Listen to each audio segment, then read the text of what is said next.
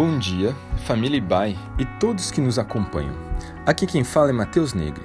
Estou falando da África do Sul, da cidade de Worcester.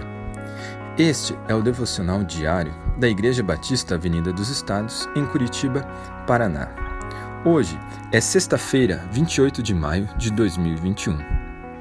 Neste mês, estamos comemorando o aniversário de nossa querida igreja. Ela está completando 29 anos. Nada melhor do que fazermos uma radiografia dela.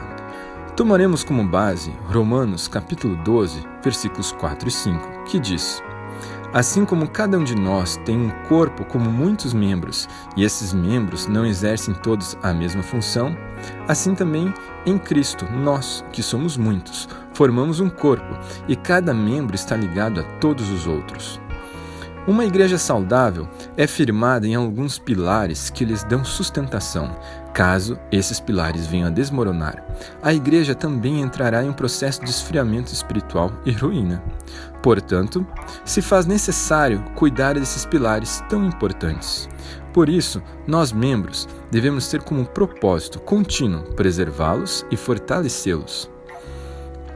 Já falamos sobre os pilares da adoração, da comunhão, do ensino e do serviço. Hoje falaremos sobre o pilar da proclamação. Este pilar é a evidência de uma igreja viva e intensamente apaixonada por mostrar ao mundo o amor de Cristo. A proclamação desta igreja não se resume à centralidade da exposição bíblica de um pastor, mas em pessoas se converterem à ideia de que são cartas vivas de Cristo, escritas com seu sangue enviadas ao mundo. Trata-se da responsabilidade que pesa sobre os ombros da Igreja de tornar Deus conhecido ao mundo.